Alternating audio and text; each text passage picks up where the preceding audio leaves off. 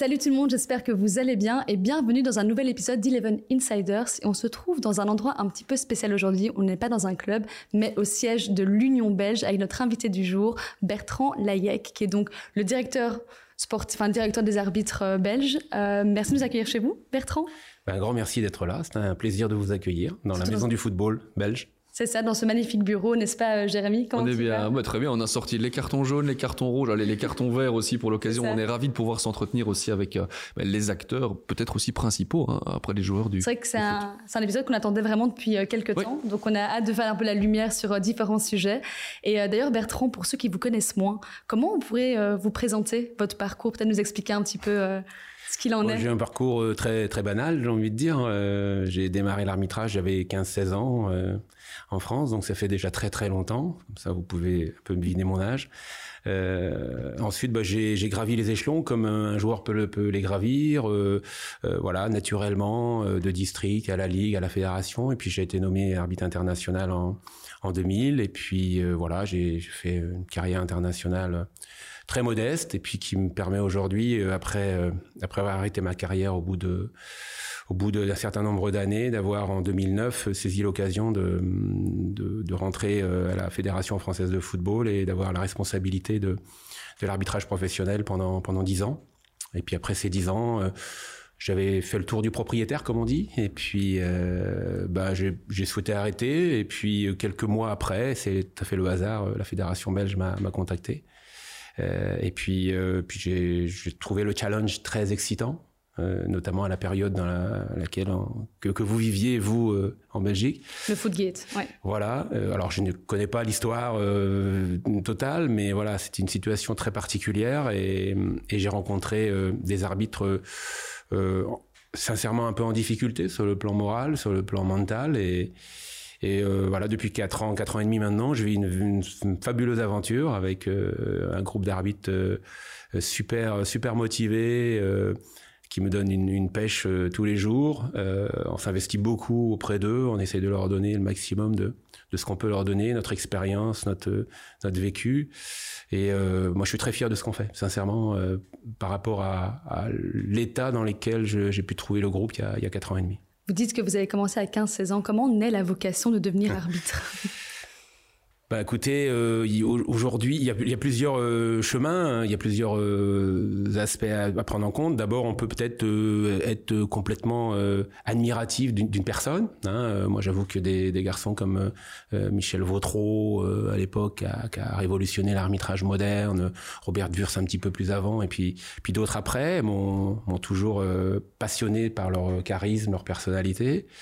Et puis le club, hein, le club a des besoins, des besoins d'arbitres, donc donc euh, pousse souvent. Euh, alors j'étais gardien de but, donc j'étais pas euh, spécialement un grand gardien de but. J'aurais pas fait certainement une carrière internationale en tant que gardien de but, mais quelque part gardien de but, arbitre, on est un petit peu sur les mêmes créneaux sur la sur la préparation mentale. Quand on fait une erreur, quand on est gardien de but, on la paye cash. Quand on est arbitre, on la paye cash. C'est la même chose. Et c'est quelque chose qui vous plaît, ça, justement, d'être un petit peu sous, sous pression, de savoir que vous n'avez finalement pas le droit à l'erreur, même si tout le monde y a droit. Je, je, pense que, contrairement aux apparences, euh, les arbitres sont pas sous pression, parce qu'ils sont habitués, ils sont préparés à ça. Ils ont tout simplement l'envie de prendre la bonne décision, la juste décision. Mais ils sont pas sous pression. Euh, moi, j'ai fait, euh, en France comme à l'étranger, des grands matchs très importants, avec 50, 60, 70 000. on est excité, mais quand on donne le coup d'envoi d'une rencontre, on est on est comme à Tubize, euh, voilà, on arbitre les bleus contre les rouges et puis on prend nos décisions et bah, des, fois des bonnes, des fois des moins bonnes, mais euh, on n'est pas sous pression, on est excité euh, d'entendre le public qui tape sur, dans, les mains et on sent, on sent la, la pression monter petit à petit, mais autour du stade et dans le stade. Mais nous, en tant que tel, en tant qu'humain, on est préparé pour ça. Et heureusement qu'on est préparé. Mais est-ce que vous sentez que toute votre équipe et dans le même état d'esprit que vous? Parce qu'on a quand même le sentiment que certains, aujourd'hui, avec l'évolution de l'arbitrage, sont sous pression. Alors, vous pouvez pas demander euh, la même chose à un assistant euh, qui a moins d'expérience, qui a pas le vécu du terrain au milieu. euh, et un arbitre. Un arbitre, lui, il doit être en capacité de manager, il doit être en capacité d'anticiper, de sourire parfois, de se mettre en colère d'autres fois. Et ça, j'aime bien. Moi, c'est ce que je demande d'avoir une signature arbitrale, pas être un robot et puis euh, faire toujours la même chose au même moment euh, avec les mêmes équipes. voilà, il faut il faut avoir de la personnalité, une signature, mais on peut pas demander la même chose à un assistant qui a pas cette expérience vécue d'un arbitre qui a plus. Euh, donc le, grand travail de l'arbitre dans, ce match préparation, c'est justement de mettre tout le monde dans, la dynamique, dans la préparation, dans, la préparation technique, euh, tactique. Hein, euh, dans, si on n'arbitre pas un match à Antwerp, qu'on arbitre un match à Ostende, parce que c'est pas les mêmes personnalités sur le terrain. Et, c'est normal. Comme euh, partout en Europe, on n'arbitre pas de la même manière à Liverpool ou à, Madrid ou dans, des, stades plus petits, des équipes plus petites. C'est normal parce que les, les, les compositions d'équipes sont différentes, les personnalités sur le terrain sont différentes. Donc on a une approche humaine et managériale qui est différente. Ça, c'est toute la, la, difficulté de l'arbitre, mais aussi euh, euh, la compétence que l'arbitre doit obtenir très rapidement pour gérer le haut niveau, pour gérer justement cette pression euh, qui, qui, peut être palpée par, par plein de personnes.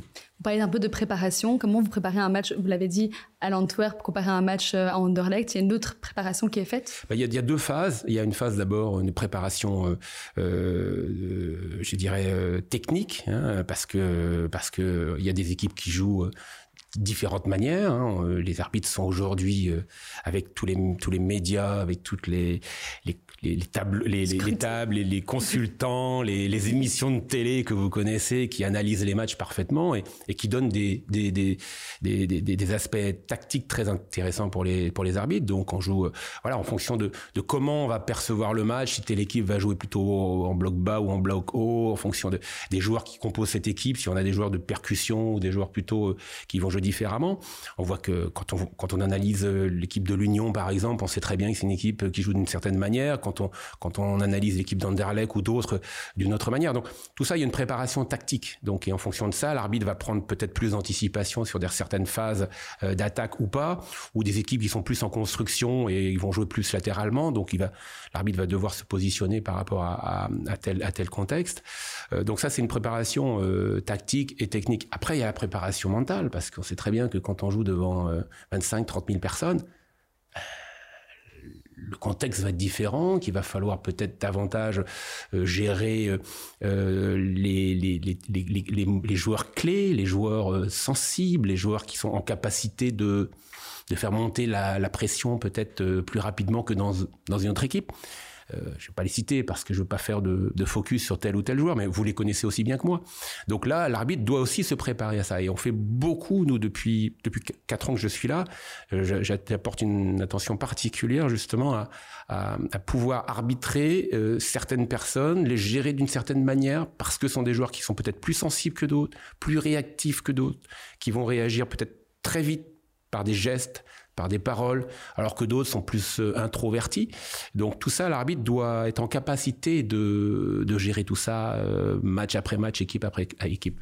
Ça veut dire que quand vous effectuez la désignation, vous vous dites voilà Antwerp Anderlecht, gros match, comme rôle principal, je vois plutôt telle personnalité comme quatrième arbitre, même s'il est très bon comme arbitre principal, je vais le mettre sur euh, sur ce poste-là de quatrième arbitre. Vous réfléchissez à tout ça, donc vous décortiquez ah. chaque rencontre? Ah, je peux vous assurer que oui, je regarde tous les matchs du vendredi soir, euh, en passant par votre box-to-box, et euh, jusqu'au dimanche. Euh, et merci d'avoir d'ailleurs avancé euh, le dernier match de, de, quelques minutes. Ça m'arrange parce que ça, ça a raccourci un petit peu mon week-end. Donc en effet, quand je fais les désignations le dimanche soir, euh, lorsque j'ai analysé la journée, je sais que tel arbitre est prêt pour tel type de match demain. Euh, voilà, euh, vous avez les désignations sont sorties pour le week-end euh, prochain. Il y a des matchs très importants et je pense avoir mis les arbitres qui étaient prêts pour ce type de match, qui ont la personnalité pour ce type de match, qui ont l'expérience pour ce type de match. Euh, a contrario, il y a des arbitres qui sont prometteurs, qui arrivent sur le, devant de la scène, donc il faut protéger un peu, qu'il faut mettre étape par étape sur euh, différents styles de match, différents styles d'équipe. Ouais, c'est le, c'est pas une machine qui fait, la machine fait un petit peu de choses, mais euh, le travail humain est très important. Vous l'avez dit, vous êtes arrivé dans un contexte un petit peu particulier. Euh, vous avez peur de rien. Vous acceptez de prendre euh, un, ce challenge. Vous avez dit que c'était un beau challenge. Mais qu'est-ce qui vous a, qu'est-ce qui vous a intéressé en fait dans ce challenge? Alors, un, j'ai peur de rien, ça c'est sûr. Euh, j'ai pas d'état d'âme par rapport à tel ou tel contexte. Ça, c'est ma personnalité. Euh, j'ai vécu dix ans en France des moments particulièrement difficiles aussi, euh, aussi difficiles que ceux qu'on peut connaître les, Belges. Donc sincèrement, non. Moi, mon, mon focus, c'était de redynamiser, de redonner envie aux arbitres, de redonner envie d'être sur le terrain des hommes costauds avec une personnalité, avec euh, une capacité à manager, une capacité à ne pas reculer devant l'adversité, devant les contestations. Les premiers matchs que j'ai observés quand je suis arrivé en Belgique, c'était euh, pour moi une, un vrai questionnement. C'est-à-dire, je voyais des arbitres reculer, des arbitres qui se faisaient insulter, critiquer sur le terrain, j'entends, hein, et sans réaction, sans réaction. Donc moi, je ne peux pas supporter ça. Il faut à un moment donné avoir de l'autorité, une autorité importante parce que quand on est quand on a une bonne autorité adaptée, on est respecté. Et quand on est respecté, on est mieux compris. Et donc on peut respecter aussi l'autre. Et donc créer un climat plus positif autour autour de l'arbitrage et autour de décisions. Parce qu'un arbitre qui est bien dans sa tête, qui est qui se sent respecté est un arbitre qui prendra de meilleures décisions. Moi, ça a toujours été un fil conducteur dans ma vie d'arbitre, mais aussi dans ma vie de dirigeant, c'est qu'il faut d'abord donner à l'arbitre euh, un climat serein autour de, ses, de, de, son espace décisionnel, parce qu'avec cet espace serein, il sera en capacité de prendre des, des, des, décisions plus adaptées et bien meilleures. Ça sert à rien de lui mettre de la pression, parce que plus on lui mettra la pression, moins il sera en capacité de prendre une décision attendue. Mais là, on, vous êtes arrivé dans un climat où la confiance était rompue, justement par rapport aux arbitres. Donc, comment vous avez réussi ah bah, Comment vous réussissez? Mes premières réunions, je me rappelle encore, on était euh, dans, dans l'ancien bâtiment. Mes premières réunions, ça a été euh, euh, ayez confiance en vous. Vous êtes peut-être pas les meilleurs, mais vous n'êtes pas les plus mauvais. Ayez confiance en vous. Reprenez goût à l'arbitrage, reprenez goût au jeu. Faites-vous respecter sur le terrain avec euh, des attitudes, avec euh, de, la relation avec les joueurs, de la relation avec les entraîneurs. Soyez ferme lorsqu'il faut être ferme. N'acceptez pas l'inacceptable lorsque quelqu'un vient vous voir euh, nez contre nez. Et trouvez une stratégie pour de temps en temps euh, gérer les joueurs, anticiper leurs réactions. Donc tout mon travail n'a pas été sur donner un carton jaune ou donner un carton rouge parce qu'ils sont très forts là-dessus. J'ai pas de souci là-dessus. C'était de pouvoir justement anticiper toutes ces phases de carton jaune et toutes ces phases de carton rouge pour pourquoi pas en éviter, mais surtout se protéger pour être plus à l'aise demain et après-demain sur les terrains. Bertrand Layek, le moment où vous êtes arrivé par rapport à aujourd'hui, la note sur 10 de l'arbitrage dans lequel vous l'avez trouvé en Belgique et la note d'aujourd'hui ah, C'est difficile, ça. C'est une question difficile parce qu'elle est très factuelle. Et moi, je dis que quand je suis arrivé, on avait. Euh, on était en difficulté, certes. Euh, le groupe était en difficulté. On venait de perdre nos, nos deux numéros 1 de l'arbitrage belge. Euh, c'est un désastre. C'est un désastre sur le plan sportif. Vous imaginez, euh, dans n'importe quel pays en Europe, perdre le numéro 1 et le numéro 2. Donc il fallait repartir de zéro. Sur le plan international, on était euh, inconnus. C'était le désert sur le plan international. Sur le plan national, il y avait surtout une, confiance à remettre sur la table. Pas que des arbitres, mais aussi des clubs vis-à-vis -vis de l'arbitrage. Je pense qu'aujourd'hui, on peut toujours faire des erreurs, on en fait toujours et on en fera toujours. Mais aujourd'hui, je pense qu'il y a une confiance autour de, de l'éthique et de l'intégrité du corps arbitral. Et ça, je pense que c'est la première victoire qu'on a qu'on a réussi à obtenir. Et puis, après, ben, il a fallu continuer et travailler. Aujourd'hui, sur la scène internationale, on est représenté pas encore comme on devrait être représenté. Euh, d'un, je dirais, comme je l'ai dit il y a pas assez longtemps, d'un désert. On est aujourd'hui représenté euh, en première catégorie sur le plan de l'UFA. On a euh, un garçon qui est qui est un mentor, euh, un talent mentor euh, dans le programme talent mentor de l'UFA. On a des arbitres qui sont aujourd'hui dans le, le corps excellence de l'UFA. Donc aujourd'hui, on a une représentativité qui commence à, à revenir sur la table après 12 ans 12 ans de vache maigre, mmh. faut le dire. Hein, on a comme Laurence Visser qui, qui a fait quelques matchs en Ligue des Champions ces derniers temps, ce qui n'était pas arrivé depuis Frank de. Vous imaginez Donc on est reparti de zéro, on est sur une trajectoire. J'ai envie de dire qu'on est dans les temps. On est dans les temps. On, ça fait quatre ans qu'on travaille dur. Et je pense que des Laurence Visser, des Eric Lambrecht, on a nommé aujourd'hui, cette année deux nouveaux FIFA, Jasper Vergout et Lothar Dond, qui sont pour moi deux arbitres très prometteurs sur le plan, sur le plan international. ils l'ont prouvé d'ailleurs sur des derniers matchs qu'ils ont pu effectuer en Belgique. Donc je pense qu'on est dans une bonne trajectoire. Mais vous êtes dans les temps, mais ça veut dire que vous vous êtes fixé quoi comme objectif? Euh, à, ben, de, de, moyen et, long terme peut-être bah, Très simplement que l'arbitrage belge retrouve, euh, retrouve son, son, son rayonnement d'antan. Voilà, avec euh, Franck de Blecker et, et, même avant. Euh, voilà, c'est-à-dire d'avoir un arbitre euh, en, élite très rapidement, d'être représenté dans les grandes compétitions majeures de l'Euro, de la Coupe du Monde. Clairement, c'est ça. Mmh. Moi, j'ai vécu la même situation en France où on était, euh, on avait une génération qui avait complètement disparu et qu'on n'a pas été représenté à la Coupe du Monde euh, en 2014. Donc, ça a été un vrai coup dur pour l'arbitrage français. Donc, on est reparti de zéro et aujourd'hui, voilà, dix ans plus tard, Clément Turpin et bien d'autres sont aujourd'hui euh, au plus haut sommet, font les, finales européennes. Donc moi j'ai vraiment cette, cette, euh, cette envie, cet objectif, cette excitation, parce que je, je suis convaincu que le groupe a les capacités pour, euh, dans quelques années, montrer beaucoup de choses sur la scène internationale. Je ne sais pas qui, mais en tout cas, il y a du potentiel. Vous parlez beaucoup de management pur là, des, hommes. Euh, quand vous avez été nommé, vous avez dit qu'il y a pas mal de chantiers, des changements à faire, notamment dans la préparation physique, physiologique et mentale. Dans les faits, en tant que directeur technique, qu'est-ce que vous faites au day-to-day C'est quoi être directeur technique ici à l'Union belge? Ah, le directeur technique, il fait euh, trop de choses, certainement. Euh, bah, il gère, euh, il gère son groupe d'arbitres pro, c'est-à-dire l'arbitre pro, c'est pas que la Jupiler, c'est aussi la Challenger. Donc on a, j'ai la chance d'être, d'avoir mon adjoint Franck de Blecker qui est, qui est plutôt chargé du développement et qui s'occupe de la, de la Challenger Pro League. Donc je gère individuellement tous les arbitres au quotidien. Euh, bien évidemment, les cours euh, sont des moments très importants, très forts où des messages sont passés, du management, est, réalisé, de des interviews comme peut en avoir un coach euh, dans son club individuel, parce qu'un arbitre peut avoir un problème familial, peut avoir un problème professionnel, peut avoir un problème voilà sportif. Donc moi, j'ai essayé de mettre l'humain au centre de l'arbitrage belges et non plus les considérer comme euh, des arbitres. C'est d'abord des hommes avec des sensibilités et d'abord de régler toutes ces sensibilités, de, gérer tous ces problèmes et, après, bien sûr, par les techniques, par les physiques. Euh, on a aujourd'hui des arbitres, euh, pour ceux qui ont vécu l'arbitrage, qui ont vu l'arbitrage il y a 4-5 ans, qui sont devenus des athlètes. Ce sont de vrais athlètes avec un suivi médical, avec un suivi physique par notre coach, notre préparateur physique journalier. Je peux vous sortir comme les joueurs euh, des suivis, euh, des suivis physiques qui sont impressionnants.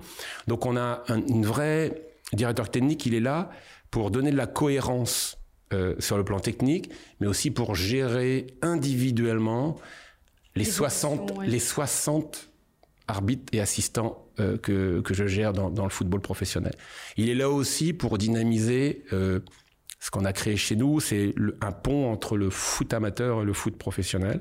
On a créé le Top Bicor, qui est une passerelle qui permet euh, d'aller sélectionner dans le monde amateur les meilleurs arbitres, les meilleurs arbitres prometteurs, pour les mettre dans un top Bicor pendant une année, voire deux années, pour les préparer, pour les faire suivre par des observateurs, par aussi des préparateurs physiques, pour leur donner tous les outils pour être prêts à arbitrer demain en 1B dans les meilleures dispositions possibles. Tout ça, c'est une pyramide qu'on a mise en place depuis quatre ans. Et euh, je vous donne un exemple. J'étais il y a 15 jours euh, à Pinatar où euh, les deux ailes euh, se sont réunies pour la première fois de l'histoire de l'arbitrage belge. Se sont réunis. Le mot, ré, le mot ré, euh, réunion et, bah, porte tout son, tout son sens. Tout son sens. Donc, se sont réunis à Pinatar. On avait une, une trentaine de jeunes qui ont entendu les discours de Franck de Mlecker, de ma part, de, du coach physique, pour essayer de préparer l'avenir. C'est-à-dire que demain, il faut déjà, aujourd'hui, il faut déjà penser à remplacer des Laurence Visser, des Eric Lambrecht, qui, ben, peut-être dix ans sont plus là. Et ben, ce sont ces jeunes-là qui vont, qui vont venir remplacer ces, ces élites de l'arbitrage belge. Donc, tout mon travail, il est basé là-dessus, c'est avoir une cohérence pyramidale de la base jusqu'au plus haut niveau, à l'instar de ce qui se fait dans les clubs. Hein, euh, je pense que dans tous les clubs, il y a un coach principal, un T1, mais qui donne aussi euh, à son entraîneur des jeunes une philosophie de jeu, une philosophie d'approche. Et ben moi j'ai la même j'ai la même philosophie et j'ai toujours euh, me suis toujours collé à la philosophie d'un entraîneur dans un club pro parce que je considère que les arbitres aujourd'hui, c'est ben, la, la, la, la 19e équipe du championnat. De la League. Ce sera là. Il y en aura un petit peu moins la, la saison dernière. aura... Et contrairement au club Bertrand Laïc, vous ne pouvez pas aller faire votre mercato à l'étranger. Mm. Euh, ça, c'est aussi la, je veux pas dire la difficulté, mais c'est la beauté de votre métier. Vous devez prendre le vivier ici chez nous. Exactement. Donc c'est là où il faut avoir de l'anticipation, il faut avoir euh, de la patience.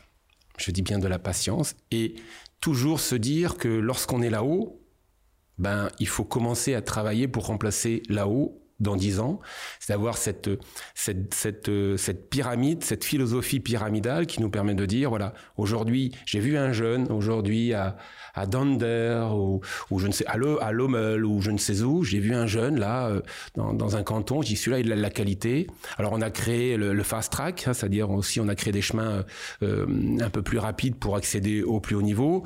Aujourd'hui, le PRD, avec toute mon équipe, Franck, Stéphanie euh, et, tous les autres membres du, PRD, on est, on est convaincu qu'il y a une vraie, un vrai vivier en Belgique d'arbitres de très bon niveau. À nous de leur donner les outils et je pense que c'est ce qui est en train de se faire depuis, depuis 4 ans. D'ailleurs, on les a vus, il y a eu pas mal d'allers-retours ici de va-et-vient avec des arbitres. Vous êtes en stage actuellement Exactement. C'est ça Exactement. Vous les formez ah bah, On les forme. J'espère que je les forme plus parce que quand ils arbitrent en, en je pense qu'ils sont formés. Bon. Non, je, je, fais un point sur les dernières journées, je fais un point sur ce qui a été, ce qui n'a pas été. Euh, on, on ajuste la ligne parce que vous savez, la, partie, interprétable de l'arbitrage est très importante hein, euh, sur, une, rencontre. Donc on essaye de, se mettre euh, sur les mêmes lignes, on essaye de partir du stage en disant ouais ça, il va falloir que je fasse comme ci, comme ça sur telle situation. Euh, voilà, c'est ce qu'il y a de plus compliqué, c'est l'uniformité, c'est ce que demandent les clubs, parce qu'on reste au service des clubs, l'uniformité, la, la, consistance dans les décisions, tout en se disant que bah, sur le plan technique, il y a toujours cette zone d'interprétation qu'on appelle souvent la zone grise et qui, et qui permet de, de, à l'arbitre de prendre une décision, mais qui peut être contestée, qui peut être contestable, mais que nous, on va supporter parce que, euh, parce qu'on a été arbitre et parce que rien ne peut être, comme disait l'anglais, black and white à chaque fois. Il y a toujours une partie un peu d'interprétation. Et le foot, euh, particulièrement, nous offre une multitude de situations interprétables, n'est-ce pas? Ah, on va en parler. Hein, ça, on, on, a déjà fait le débat entre nous. Dit, bon, il est grand temps que Bertrand Layek arrive maintenant pour qu'on puisse en parler avec vous. C'est clair que là, Séverine, on a des, encore pas mal de choses intéressantes ah bah, à dire. Tout à fait. Mais vous avez d'abord cité vos collègues euh, Stéphanie, Franck et également euh, Dieter Deneyer. Oui. Comment se passe la collaboration?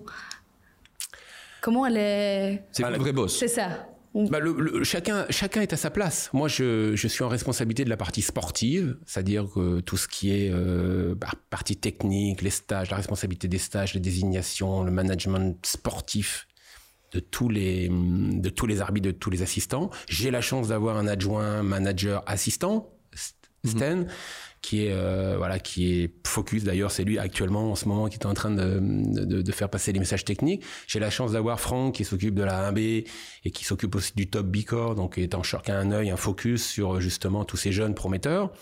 Euh, et Stéphanie qui est la, la patronne du département sur le plan voilà opérationnel parce que un département euh, il y a de la vie euh, il y a du personnel il y a il y a des budgets il y a il y a il y a de la communication à faire il y a elle fait un travail exceptionnel au quotidien parce que c'est lourd. Hein. L'arbitrage, c'est 24 heures sur 24, 7 jours sur 7, euh, comme le sportif d'ailleurs, mais ça, on s'en rend pas compte. C'est pour ça que je, veux vraiment lui rendre hommage aujourd'hui parce que c'est un travail qui est un petit peu de, l'ombre, mais euh, qui est essentiel au bon fonctionnement euh, et au bon équilibre de, de, tout, l'arbitrage.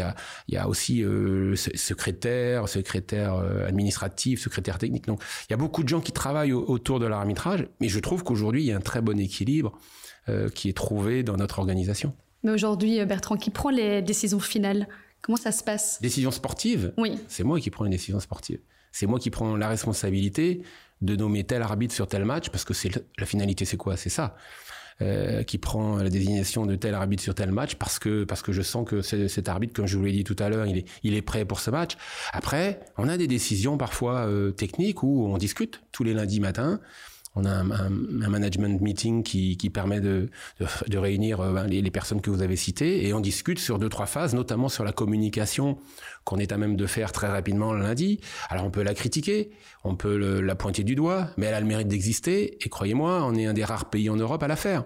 Ça, il faut le savoir, qu'on a la chance énorme de pouvoir euh, ouvrir, enfin qu'on ou que vous, enfin qui, chacun choisira, mais on a la chance énorme de pouvoir communiquer et d'avoir expliqué certaines décisions. Alors on peut être pour, on peut être contre, on peut se dire on pourrait faire mieux, on peut toujours faire mieux. D'ailleurs on va améliorer les choses, on a des projets assez intéressants, mais euh, mais au moins euh, cette communication permet quand même de de faire passer des messages. Et ça, c'est une communication qui est partagée tous les lundis matins entre nous c'est devenu un peu le gimmick des supporters. Ah, on va attendre lundi matin de voir ce que Franck de Blecquereux euh, dit. Vous parliez de projet, parce qu'ici, évidemment, nous, on a parfois l'impression, on s'est dit, mais enfin, euh, pourquoi ne sont-ils pas revenus sur telle ou telle phase? Alors évidemment, peut-être que vous les choisissez. Euh, quand vous parlez de projet, c'est peut-être aussi une émission télévisée? Alors, ça fait partie des. On a des, projets pour essayer de. L'acteur, en fin de compte, c'est pas moi. L'acteur, c'est pas Franck de Blecker. C'est pas Stéphanie. L'acteur, c'est l'arbitre. C'est lui qui prend la décision et c'est lui qui. C'est toujours très frustrant parfois de, de parler à la place de, de, mhm. celui qui a pris la décision. Donc l'idée, c'est c'est de rendre un peu plus humain euh, l'explication de texte, on va dire, l'explication de la décision, et d'intégrer de temps en temps donc un acteur, c'est-à-dire un arbitre, pour expliquer pourquoi il a pris cette décision, euh, à tel moment, dans quel feeling il, quel feeling il avait à ce moment-là. C'est de, de rendre encore plus humain la, la décision de, prise par l'acteur lui-même. Dès la fin d'un match à l'interview, ce serait mmh, possible? mmh, Ça, c'est pas, c'est pas encore euh, dans les cartons, mais l'idée, ça serait de le faire euh, juste après la rencontre, peut-être le lendemain de la rencontre, euh, très rapidement après. Dans un cadre un peu moins moins formel, en fait, moins, chaud, c'est ça. Ça sera peut-être reposé, ouais, c'est ça. C'est une belle ouverture, déjà, c'est un beau projet. Oui, et puis il y en a d'autres. Mmh, je peux pas tout vous dire, mais il y en a d'autres. Non, même pas lever un coin du voile vers où on va On va vers, vers une, une, on va vers plus de communication au plus proche de la rencontre voir un peu plus. Vous avez parlé de micro tout à l'heure. D'ailleurs, mais c'est parce qu'on a, on a posé la question euh, aux abonnés Eleven Sport. Quelles questions ils pouvaient vous poser Il y en a deux qui reviennent extrêmement souvent, vous pouvez vous en douter. La première, c'est à quand les micros sur les arbitres? Est-ce que c'est quelque chose que vous... En plus, d'ailleurs, vous, en 2003, mm. vous avez euh, arbitré la finale de la Coupe de France. C'était euh, Paris-SG-Auxerre avec des micros? Oui, moi, je suis... Euh, je suis pas contre. Je suis assez favorable. Euh, mais comme le disait très bien, euh, j'écoutais une émission euh, hier à la radio, il faut faire attention que tout n'est peut-être pas bon à entendre, pas bon au sens que faut pas non plus trop trop laisser le micro ouvert à l'arbitre parce que en fin de compte c'est pas l'arbitre c'est pas le c'est quand même pas la star du, moment. Le star c'est les joueurs c'est les coachs c'est le jeu. Donc mais pourquoi pas à certains moments de la rencontre. Sur les phases VAR, par exemple. Voilà, sur les phases VAR, pourquoi pas. Voilà, c'est une piste de réflexion intéressante. Euh, l'ouverture, l'ouverture de la communication serait, à mon avis, euh, pertinente. Voilà. Mais moi, je suis assez ouvert à, à tout outil qui va permettre à tout le monde de mieux comprendre, de mieux accepter euh, les décisions du corps arbitral. C'est parfois ce qui se passe. On a, on a vu ça, c'était à Charleroi face à Courtrai. Il y a eu euh, la, phase de hors-jeu qu'on a attendu, je crois, six minutes. Et on ne sait pas trop ce qui s'est passé. Et même encore aujourd'hui, on ne le sait pas. Donc il y a parfois un manque de transparence. Et parfois, c'est ce que ouais, alors, dénoncent un peu les supporters. Ouais, c'est, peut-être pas un manque de transparence. Transparence, ça veut dire qu'on veut cacher quelque chose. Le manque de transparence. Non, c'est, euh, un manque aujourd'hui de. Euh, je pense qu'il faut qu'on réfléchisse pour pas faire non plus n'importe quoi. Il faut. Moi, j'aime bien la communication maîtrisée c'est-à-dire qu'on fasse pas n'importe quoi n'importe où. Mais euh, en l'occurrence, dans cette phase-là, euh, nous sommes fautifs. Qu'est-ce qui s'est passé? Ben, euh, on a un assistant vidéo qui a pas, qui a pas respecté les process, qui a eu des doutes sur sur la calibration, sur la ligne. Donc, il a voulu tracer la ligne, mais la ligne ne pouvait pas être tracée pour des raisons technologiques, alors que on n'a pas besoin de la ligne pour voir qu'il euh, y a hors-jeu. Donc, euh, donc voilà, c'était plus un, manque de maîtrise en interne plutôt qu'un problème, qu'un manque de transparence. Voilà, c'est pour ça que ça a été si long. Fort heureusement, la décision finale était bonne. Mais pourquoi on l'a pas su alors comme... Pourquoi on le sait maintenant? C'est dans la communication, il faut le savoir, c'était contre Serein, parce que je me rappelle que c'était... pardon. Oui, oui, je me rappelle que Serein, c'est pas la première fois malheureusement qu'ils sont un peu victimes. C'est ça. Euh, merci. Le, le, fruit du hasard, il n'y a pas de souci. Mais dans cette communication, on se rappelle, puisque vous suivez aussi le box-to-box, on nous a dit, mais l'arbitre a dit finalement, fallait pas lever le drapeau parce que c'était clair. Puis notre réalisateur nous a fait passer un autre message. Et donc là, on s'est dit, mais il y a forcément une chose qui n'est pas bonne dans la manière de faire passer le message, puisqu'il faut savoir qu'aujourd'hui, euh, votre département arbitrage communique avec notre réalisateur pour nous, commentateurs, avoir les infos. Donc ça aussi, c'est une avancée. Mais là, c'était brouillon. Il y avait deux pistes. Oui, Il y a eu deux discours différents. Je peux reconnaître que c'était brouillon. Franchement, euh, là-dessus, je suis. Euh, même les explications qu'on a eues, les rapports qui ont été faits suite à, à ce match-là par le manager des VAR qui était dans le replay center, voilà, il a, il a, il a pointé du doigt un manque de, de clarté. euh, en termes de communication, ouais. Mais ça, je, je veux bien l'entendre. C'est, ça peut arriver. Euh, si j'ai bonne mémoire, on avait un, un VAR qui était, euh, voilà, un jeune VAR qui, qui, voilà, qui avait pas énormément d'expérience, mais là aussi, il faut bien commencer. Donc voilà, il y avait, voilà, c'est fort heureusement la bonne décision au final était, était prise et c'est le plus important. Arriver, ça peut arriver. Et l'erreur est humaine. Et n'oublions pas que les arbitres sont des humains. Les machines restent des machines avec le degré aussi d'erreur possible. Par contre, ma question, Bertrand, euh, est-ce que les arbitres aujourd'hui sont réellement aidés avec la technologie qui est à leur disposition? On a l'impression qu'on a, on a fait un pas en avant, c'est certain, mais que cette technologie, elle est encore parfois limitée et qu'elle handicape vos arbitres.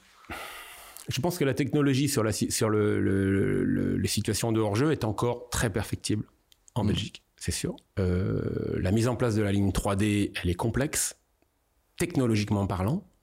Elle est très complexe, euh, alors que match de Ligue des Champions, on a vu euh, Paris. Euh, en 3 secondes. En 3 même ouais, pas, oui, c'est ça. j'allais dire. En mais 2 bon, secondes 30, allez, ouais, c'est ça. 10 secondes, en effet. Donc, alors, alors que c'était en plus un hors-jeu particulièrement euh, sensible.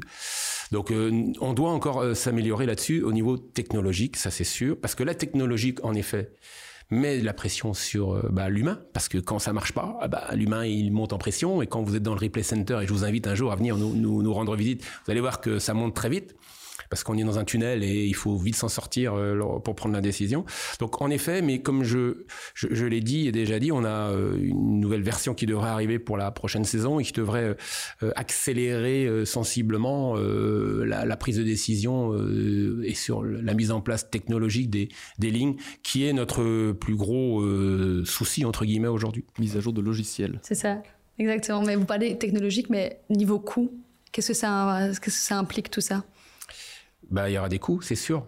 De quel Ah, euh, je, vous, c'est Stéphanie, euh, c'est Stéphanie qui. Euh, On va appeler Stéphanie. Qui, est la, qui est la boss. Qui est la boss non, parce que tout le monde aimerait bien avoir le hors-jeu semi-automatisé comme à Ligue des Champions, mais est-ce que c'est réaliste en Belgique? C'est ça. C est, c est bah, ça. Là, c'est une bonne question. C'est un problème vraiment de coût. Je ne sais pas si aujourd'hui le contexte économique le permet. Elle le permet. C'est c'est très cher. Et les infrastructures?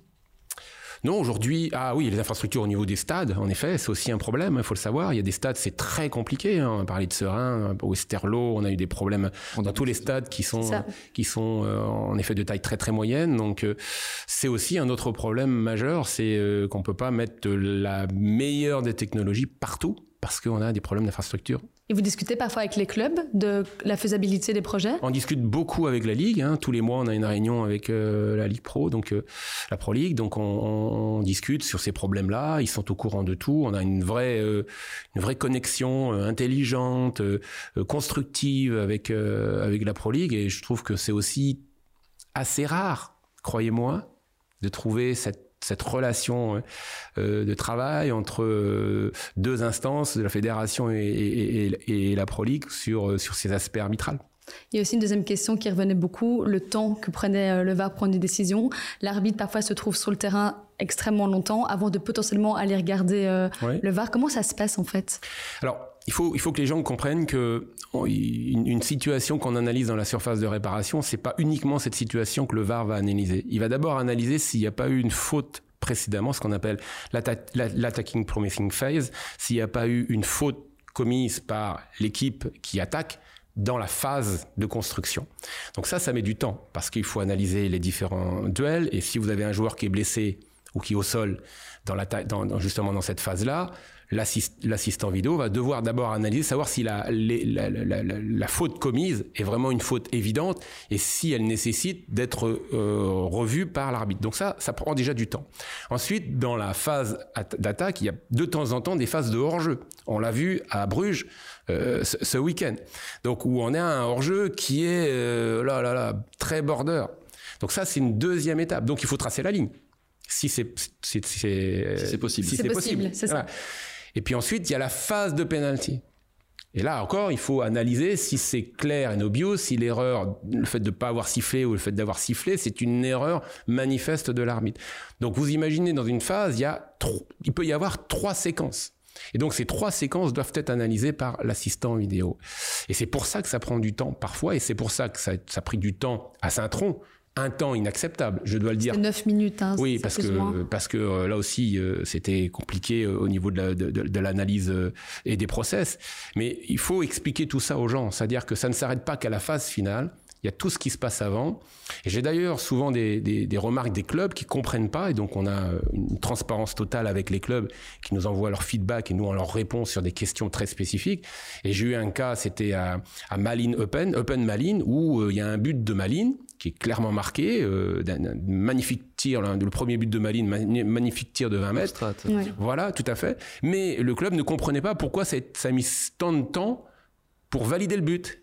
Bah, tout simplement parce que dans la phase qui précède, dans la, dans la, dans la phase qui précède, il y a une phase de hors-jeu potentiel d'un des attaquants qui est limite borderline et qui explique pourquoi le VAR, il a d'abord dû checker cette phase-là avant de valider le but qui, qui est venu euh, derrière. Donc tout ça, c'est des process et quand on a voulu mettre en place le VAR et on l'a mis sur la table, il faut accepter euh, que ces process soient euh, utilisés. Et pourquoi pendant ces phases-là, il n'y a pas, par exemple, le quatrième arbitre qui va discuter avec les coachs, leur expliquer ce qui se passe? Parce que c'est ça aussi qui ressort. Ça se passe, ça, sincèrement. Oui? Sincèrement, oui, je pense. En tout cas, moi j'étais présente à, Charleroi-Serein. Il y avait une espèce de personne ne savait trop ce qui se passait. On était là, sur le bord terrain. C'est peut-être un cas exceptionnel. En règle générale, généralement, très souvent on voit l'assistant dire le check est en cours, euh, vous inquiétez. Et puis ils expliquent un petit peu ah pour oui, un peu. Euh, oui, parce qu'ils sont en, communication directe avec euh, avec les officiels. Donc normalement, ça doit se faire. Et souvent, l'arbitre officiel reste longtemps au milieu du terrain avec le doigt sur l'oreille.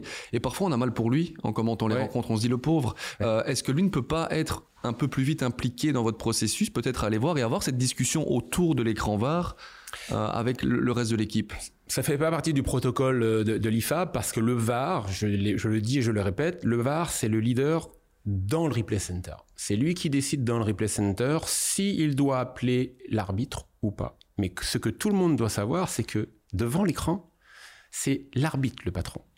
Le VAR recommande un on-field review, s'il considère que c'est une erreur claire, majeure, claire et évidente. À partir de là, le travail du, VAR est terminé. Et c'est après l'arbitre qui doit dire donne-moi cette vue-là, donne-moi cet écran-là, donne-moi cette, euh, cette caméra-là. Et c'est l'arbitre qui doit prendre sa décision au vu des images. Et c'est certainement pas le VAR qui va lui dire tiens moi j'aurais mis un rouge là, j'aurais donné un penalty là, ou j'aurais mis euh, je sais pas quoi euh, un hors-jeu là. C'est absolument pas le VAR. Le VAR lui il invite l'arbitre et c'est l'arbitre qui décide in fine. Ça c'est ce que tout le monde doit vraiment comprendre. Et je je n'accepterai pas demain, c'est le cas ils le savent, qu'un VAR dise à un arbitre voilà, je mettrais un rouge. Hein. Vous n'avez pas quand même le sentiment qu'une fois que les arbitres sont appelés à regarder le VAR, potentiellement, automatiquement, il va changer sa, décision? Si on respecte le protocole, si le VAR a clairement fait son travail et a considéré que et que cette erreur est claire et évidente, c'est sûr que 9 fois sur 10, j'ai envie de dire 99 fois sur 100, c'est si l'arbitre va voir, c'est que pour le VAR, c'est clair et évident. Après, on l'a vu, le VAR peut se tromper. Parce que le VAR, ça reste aussi un homme. Et il peut considérer que cette erreur, elle est claire et évidente, mais qu'aux yeux de l'arbitre, elle soit pas claire et évidente. On l'a vu aussi, je me rappelle Botteberg à Malines, euh, lorsque Botteberg met un carton rouge, il est appelé par le VAR pour changer sa décision et Yann Botteberg a maintenu sa décision. Donc c'est pas systématique c'est pas systématique, contrairement à ce qu'on a pu voir à la Coupe du Monde d'ailleurs, où ça a été systématique. Exactement, moi c'est par rapport à ça. Parfois à tort, parce qu'on a vu deux, trois situations euh, euh, tellement évidentes qu'on était surpris de voir la. Même l'arbitre lui-même, il hésitait, il était là, oh, je, vais, je vais quand même donner le carton, mais je dois pas, je dois donner le penalty, mais je dois pas. On est bien d'accord. Donc, euh, c'est pas systématique. C'est très souvent, parce que c'est fait pour ça, mais c'est certainement pas systématique. Est-ce que le VAR peut enlever. Euh, c'était quoi la citation exacte de, Bertrand? C'était le feeling? Le côté humain. Je vais, je vais retrouver le, le, feeling du game. vous aviez utilisé. C'est ça, vous aviez dit. Du game. Oui. Est-ce que vous trouvez que ça. l'améliorer. Oui. Ah, bah, clairement. Clairement. On a encore fait une session ce matin. Euh, sur le terrain avec les assistants, euh, où on les fait courir, on les fait monter en pression et on leur montre des images en direct. Voilà, des images du réel. Hein. Et euh, bah, c'est exactement ce que je leur ai encore dit ce matin. J'ai dit, les gars, d'une situation, on est passé d'un coup franc à un carton rouge pour, une vingtaine d'assistants. Où, est le, le feeling? Quelle est la vérité? Donc, moi, ce que je leur fais travailler tous les jours, c'est de comprendre d'abord le jeu, comprendre les mouvements des joueurs, les mouvements défensifs, les mouvements offensifs. À un moment donné, il ne faut pas s'arrêter à l'impact. Oui, en effet, l'impact est important parce qu'il faut protéger la sécurité des joueurs, c'est une priorité. Mais comment, comment on a lu cette action? Comment le défenseur a pu se défendre? Comment a pu attaquer le ballon? Donc sentir le jeu, ça c'est la première des choses. Ensuite, c'est sentir l'évolution du jeu. Euh, comment on va jouer sur du, on joue sur du jeu, long, on joue sur du jeu court. Quel est, quel est le feeling du game qu'on peut avoir par rapport à une évolution du jeu sur le terrain? Donc tout ça fait que euh, nos arbitres doivent encore apprendre ça, doivent encore sentir le jeu, euh, doivent souvent regarder un match de foot non plus en tant qu'arbitre, mais en tant que joueur, en tant que, que coach, en tant que technicien du jeu et non plus en tant que technicien de l'arbitrage. Il y a vraiment une préparation tactique, hein, en fait, aussi pour, les arbitres qu'il faut mettre en. Mais vous seriez surpris euh, sur les, les, matchs, les préparations de matchs que tous les arbitres peuvent avoir, euh, souvent 2, 3 heures, 4 heures avant le, le coup d'envoi, vous seriez surpris des contenus de préparation de match que les arbitres peuvent avoir. Est-ce que vous êtes prêt, vous, un jour aussi, à ouvrir ça, au, public, aux caméras, pour qu'on puisse vraiment se rendre compte Il n'y a pas trop de, a pas trop de difficultés, il n'y a rien à cacher. Ce serait tellement intéressant de, voir tout ça, c'est clair. Moi, j'avais encore une question par rapport. À, on a vu, c'était euh, le standard le week-end passé face à Courtrai. Oui. Et le carton rouge penalty. La double peine, exactement, la double peine. Alors, c'est très simple. Ce sont tout simplement les lois du jeu. Euh, le législateur, depuis quelques années, a, a, réduit les sanctions sur euh, ce qu'on appelle l'anéantissement d'une occasion nette de but. Euh, à savoir que lorsque la faute est à l'intérieur de la surface de réparation et que le défenseur ou que le gardien de but a tenté de jouer le ballon, alors qu'il y avait eu un anéantissement clair d'occasion de but, la sanction n'est plus de carton rouge mais de carton jaune. J'ai dit, j'ai bien dit dans ma phrase, si le joueur a essayé de jouer le ballon. À Liège, le défenseur n'a pas du tout essayé. On est dans l'interprétation aussi. Ah, ah non, non, non, non. Tirer le maillot, tirer le maillot sur euh, sur un mètre. Pour moi, c'est pas jouer là. J'ai joué un peu au foot. C'est que si je veux tirer le ballon, le, maillot, c'est que j'ai pas essayé de jouer le ballon. Hein. Mhm. Euh, donc là, pour moi, il n'y a pas d'interprétation possible. C'était rouge 100% il peut y avoir une interprétation à Antwerp le week-end dernier contre Penn où le VAR a, recommandé un on-field review parce qu'il y avait penalty. Faute de Bessilé. C'est ça. Après, l'arbitre a interprété euh, le fait que le défenseur n'a pas joué le ballon parce qu'il met sa jambe à la hauteur de la tête du défenseur. Mais là, on peut considérer qu'il y a une part d'interprétation sur l'anéantissement. Et là, je suis d'accord. Mais ce qui n'empêche que le rouge, l'arbitre a décidé de mettre un rouge que j'ai validé parce que ça en est dans une zone d'interprétation. La zone grise. Oui, on peut, l'appeler comme ça. Donc voilà, pour moi, à Liège, il n'y a pas de débat. Franchement, il n'y a pas de débat. Euh, comme à Anderlecht, en début de saison, après 7 minutes de jeu, où Bram Van Rich met un, met un carton rouge, pour moi, il n'y a, pas de débat. On va essayer de me prouver que la, défenseur qui était dans l'axe du but pouvait revenir. Attendez, les joueurs, ils vont à, à 100 à l'heure, euh, c'est impossible. C'est impossible. Parfois, ce qui est pointé du doigt, c'est peut-être le manque de cohérence. On en parlait. Oui. Parfois. Donc, comment on travaille là-dessus? Comment on rend. Euh, moi, j'ai deux, deux priorités sur cet aspect-là. D'abord, je demande à mes arbitres d'être cohérents pendant 95 minutes. On n'a pas le droit, aujourd'hui, à l'époque où on vit dans le football moderne, de mettre un carton jaune pour telle situation à la cinquième minute et pas à la dixième pour la même situation. Ça, c'est pendant 95 minutes. Donc ça, c'est la priorité des priorités. Après avoir une cohérence sur 9 matchs par week-end pendant 30, 40 journées, c'est mission impossible. Après, il faut être, ma deuxième priorité, c'est d'être cohérent sur les, les moments clés. C'est-à-dire, on l'a vu à Liège, ça c'est une cohérence en les moments clés. Et je demande à tous mes arbitres demain d'avoir ce carton rouge pour cette situation. Ok?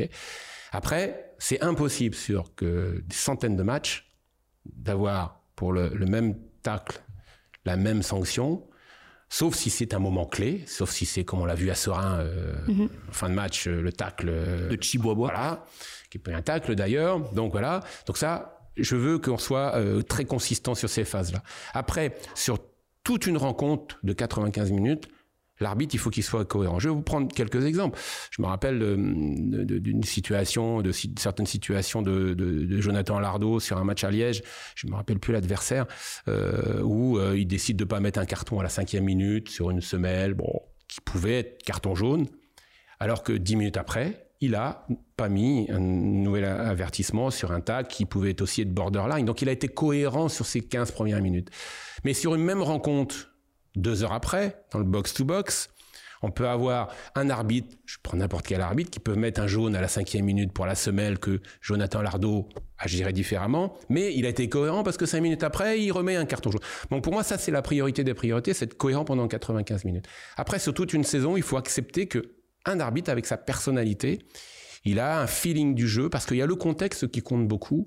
Euh, le contexte du match, euh, comment sont les joueurs, quelle est l'atmosphère sur le terrain, les émotions, euh, l'importance du match, et, tout ça fait que on peut avoir des, petits décalages entre un arbitre X, un arbitre Y sur deux matchs différents à deux périodes différentes de l'année. Est-ce que vous trouvez qu'il y a de la cohérence quand dans le football professionnel des 1A, des 1B, vous n'avez pas les mêmes règles avec la présence du VAR? Dernière journée, Lomel-Lirs ou Lirs Lomel, je ne sais plus dans quel sens. Mais deux phases incroyables, Bertrand Layek, mm. qui du coup ne sont pas revues, mais qui coûtent peut-être à Lomel une accession au, top 6. Je, comprends, je, euh, comprends, je comprends. Mais là, c'est peut-être moins de votre faute. Est-ce que c'est vous qui décidez d'aller mettre du VAR en D1B ou pas? Non, ah bah, on a un petit peu notre mot à dire. Voilà. Après, euh, après bah, ça demande des investissements, ça demande des ressources humaines, il faut le savoir, parce que derrière un écran, il y a des hommes. Aujourd'hui, euh, c'est déjà très compliqué de, gérer humainement toute la partie logistique du VAR en, Jupiler. Donc en 1B, il faut trouver aussi des ressources humaines, il faut former les ressources humaines. C'est pas simple. Donc euh, c'est plein de problématiques. Mais je suis le premier euh, navré, voilà, de, voir ce, type de décisions qui sont pas prises. D'où l'importance que je mets au, au, centre, au centre de tous mes débats quand on est à Tubize, c'est que les arbitres doivent prendre leurs décisions sur le terrain. Parce que quand on prend des décisions sur le terrain, ben justement, on se cache pas derrière une assistance vidéo et au moins on ne dégrade pas la qualité technique, la décision technique de l'arbitre. Parce que ça, c'est le danger qui nous guette, mais sur la planète football. C'est-à-dire des arbitres. Trop se reposer. Plus oser, voilà, exactement. Se repose trop. Ça, ce et ça, euh, tant que je serai ici, ça sera certainement pas le cas.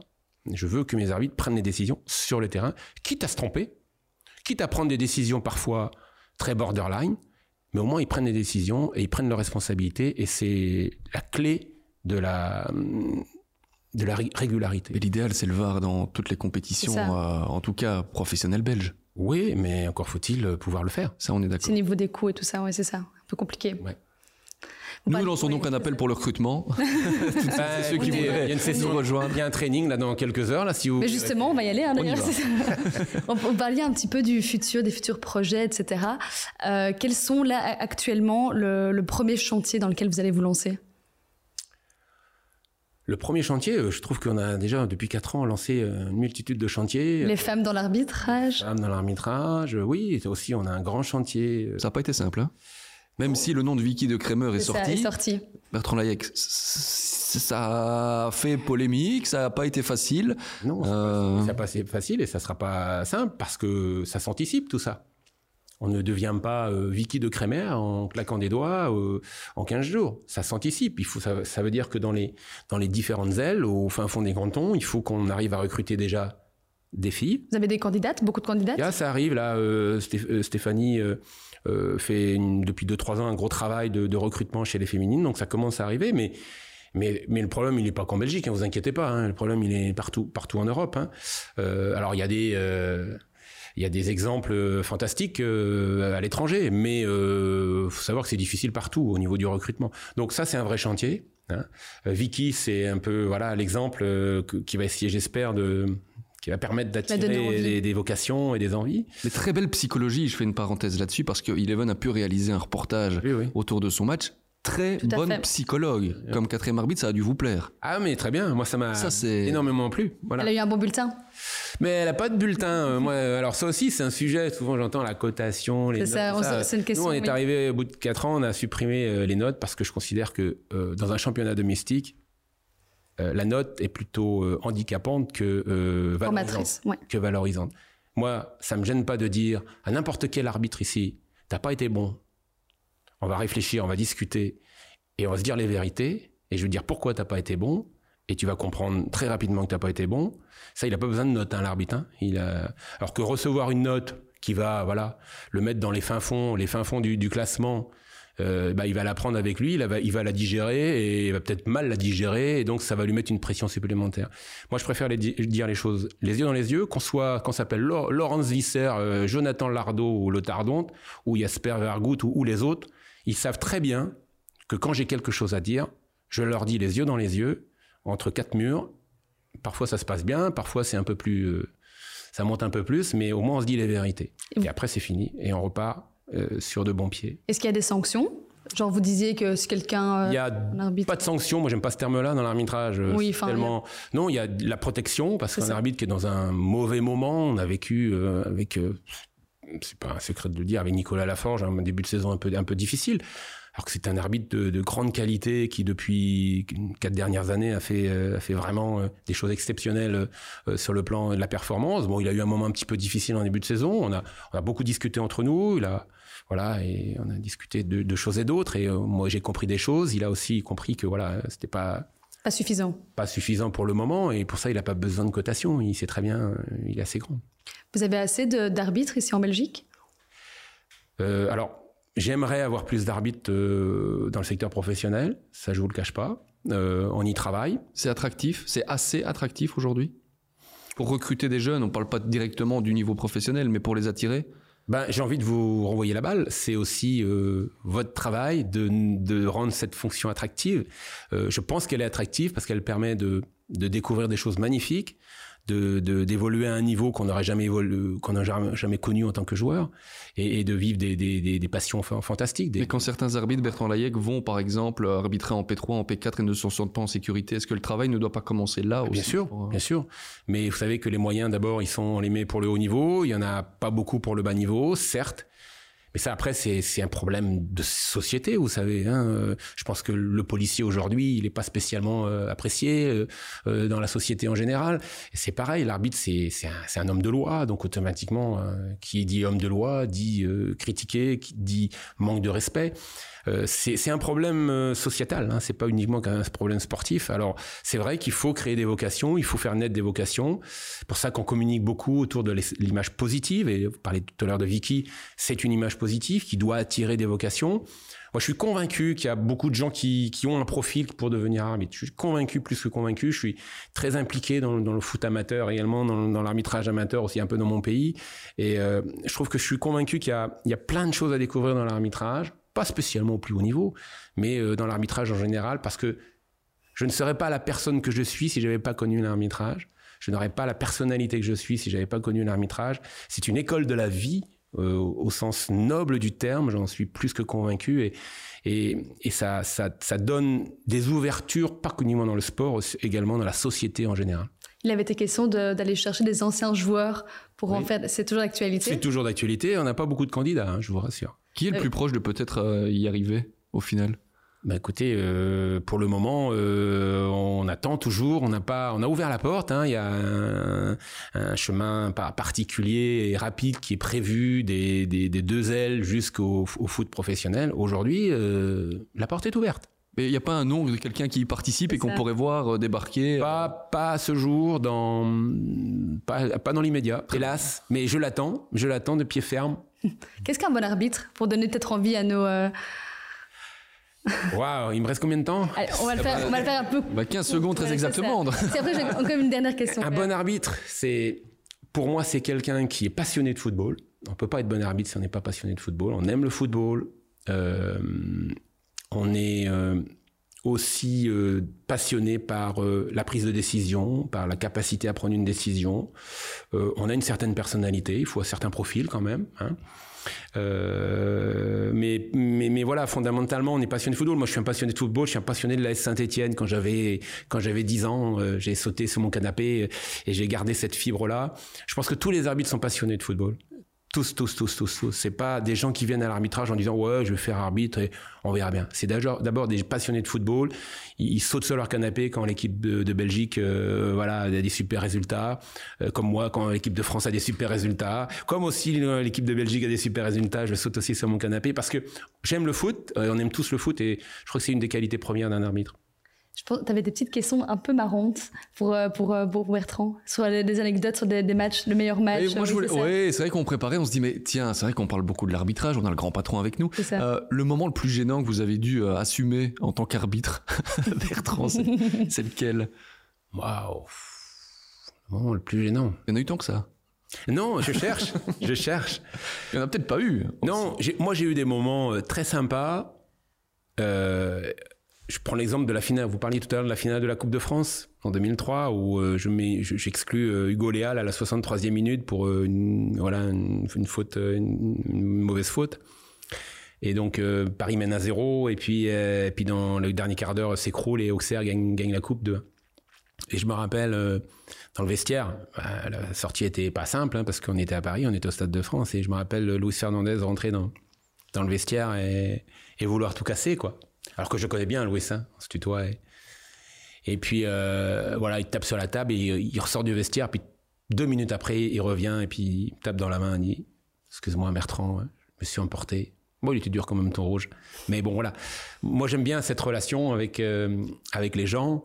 Euh, voilà, j'ai plein de petites anecdotes comme ça. Mais bon, voilà, ça m'intéresse. Voilà, c'est pas très intéressant. Je pense Ouais. qu'il faut, faut vivre avec son temps. Euh, J'aime pas parler du passé parce que euh, la page est tournée. Euh, parlons de la, la génération. On se projette sur le futur, qui a l'air euh, radieux, venir. ce Bah, dire. Oui, moi je pense que je suis assez optimiste pour la Belgique, sincèrement, pour l'arbitrage belge. Il faut rester sur nos principes. Un, l'indépendance, ça c'est important. Deux, la cohérence. Et trois, communiquer.